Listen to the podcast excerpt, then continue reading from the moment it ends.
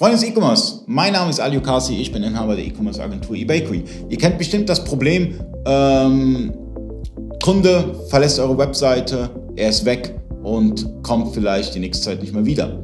Damit ihr den Kunden vielleicht nochmal so einen Anreiz gibt, dass er auf eurem Shop bleibt, gibt es von dir ein Plugin. Richtig. Und zwar unser Exit Intent Plugin. Exit Intent heißt also die Intention, die Seite zu verlassen. Ne? Das ist letztendlich die Begriffserklärung. Und mit dem Exit Intent äh, Plugin ist es möglich, quasi diese Intention äh, zu erkennen. Ja? Äh, also der Kunde geht letztendlich mit der Maus äh, raus aus dem Browserfenster, will auf das X gehen, quasi die Seite schließen. Und in dem Moment äh, ist es möglich, also dass man dann nochmal ein Fenster einblendet und sagt, lieber Kunde, äh, spezielles Angebot nur für dich, nur jetzt. Ne? Gutschein versandkostenfrei, 5% Rabatt, 10% Gutscheincode, irgendwas. Ne? Ähm, kauf doch. So nach dem Motto. Ne? Und dann kann der Kunde, entweder er ignoriert es oder er sagt, hey, super, der Anreiz hat mir jetzt noch gefehlt, jetzt kaufe ich tatsächlich. Ne? Vielleicht war mir das Produkt, was ich kaufen wollte, 5 Euro zu teuer. Ne, jetzt äh, wird mir dadurch ein, ein Rabatt von 5 Euro ausge, äh, angeboten und äh, ist, jetzt ist es der Preis, den ich auch äh, bereit bin zu zahlen. Ne? Und schon habe ich den Kunden nochmal, eigentlich aus der Intention, die Seite zu verlassen, habe ich den Kunden nochmal zurückgewonnen gewonnen und äh, er kauft jetzt. Und letztendlich als Shopbetreiber, was hat man zu verlieren? Klar, ähm, auch ich persönlich kann es nicht partout nicht leiden. Ich komme auf eine Seite, Fenster geht auf, hey, wolle Newsletter kaufen. Ja, sage ich, ey, ja, toll, ich kenne euch doch gar nicht. Ja, ich habe mich noch gar nicht mit eurem Angebot verpasst, ihr wollt mir einen Newsletter verticken. Ne? Oder äh, diese unsäglichen Cookie-Dinger, jeder kennt es. Ne? Jeden geht es auf den Geist, aber ja gut, wir müssen es haben. Mhm. Ne? Ähm, beim Exit Intent äh, Pop-up ist das nicht so. Der Kunde hat ja eigentlich schon die Entscheidung gefasst, die Seite zu verlassen. Ne? Ich biete ihm nur noch mal an, zu sagen, ey, bleib doch, Du kriegst nochmal einen besonderen Vorteil nur für dich, nur jetzt, wenn du vielleicht deinen Kauf abschließt.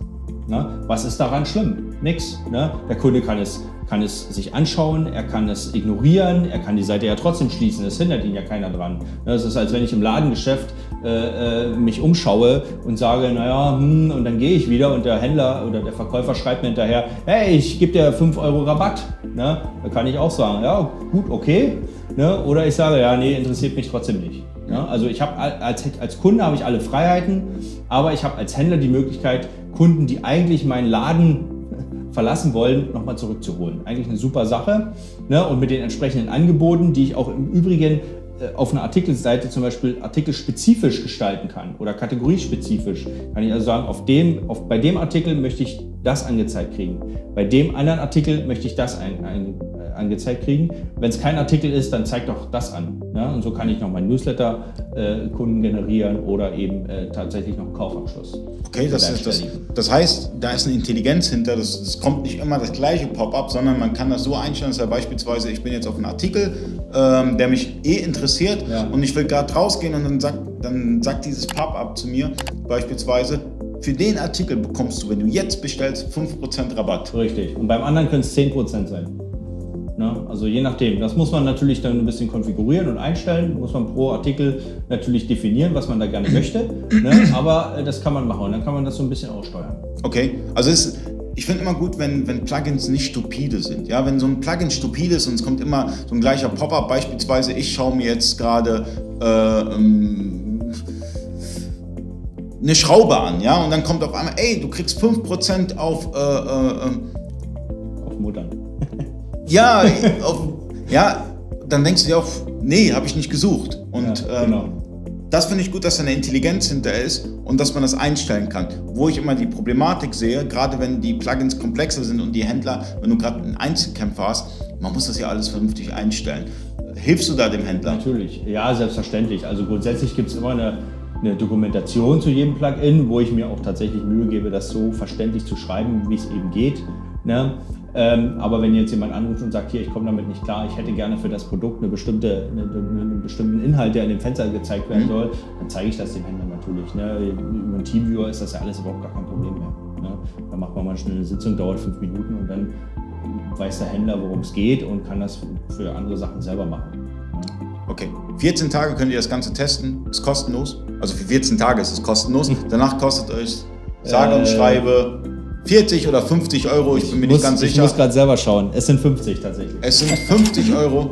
Ähm, die müsst ihr dann investieren und ähm, die sind schnell wieder raus, wenn der Kunde drin bleibt und bestellt. Richtig. Und man darf natürlich auch eins nicht vergessen. Ähm, man muss es ein bisschen im Longtail betrachten. Ne? Denn wenn der Kunde einmal gekauft hat, kommt natürlich ein bisschen auf die Produkte an, die ich verkaufe. Insbesondere wenn es Verbrauchsartikel sind. Ja, und ich, ich kriege den Kunden somit nochmal zurück in den Shop und er kauft und er ist zufrieden. Ja, warum soll er dann beim nächsten Mal woanders kaufen? Das heißt, ich habe dadurch äh, die Möglichkeit, mir vielleicht sogar einen Stammkunden zu generieren aus einem Kunden, der eigentlich äh, meinen Laden verlassen wollte. Und das ist Gold wert. Definitiv. Ja. Und ähm, ihr kennt das bestimmt, einen Neukunden zu gewinnen ist teurer als einen Stammkunden zu halten. Weil der Neukunde, für den seid ihr erstmal ein Shop wie jeder andere, aber der Stammkunde, der hat bei euch bestellt, der hat schon das Kauferlebnis gehabt und ist eher bereit, nochmal bei euch zu bestellen. Und deshalb den Neukunden zum Stamm Stammkunden zu bekommen, ist. Äh, das ist die Königsdisziplin. Aber dafür hast du ganz viele Plugins. Ja? Also da gibt es ganz viele Möglichkeiten, müsst ihr euch mit dem Thema auseinandersetzen. Aber René hat da wirklich viele Plugins, die da helfen, den Neukunden zum Stammkunden zu machen und hoffentlich eure Sales zu verbessern. Vielen Dank, René. Danke fürs Zuschauen. Bis zum nächsten Mal.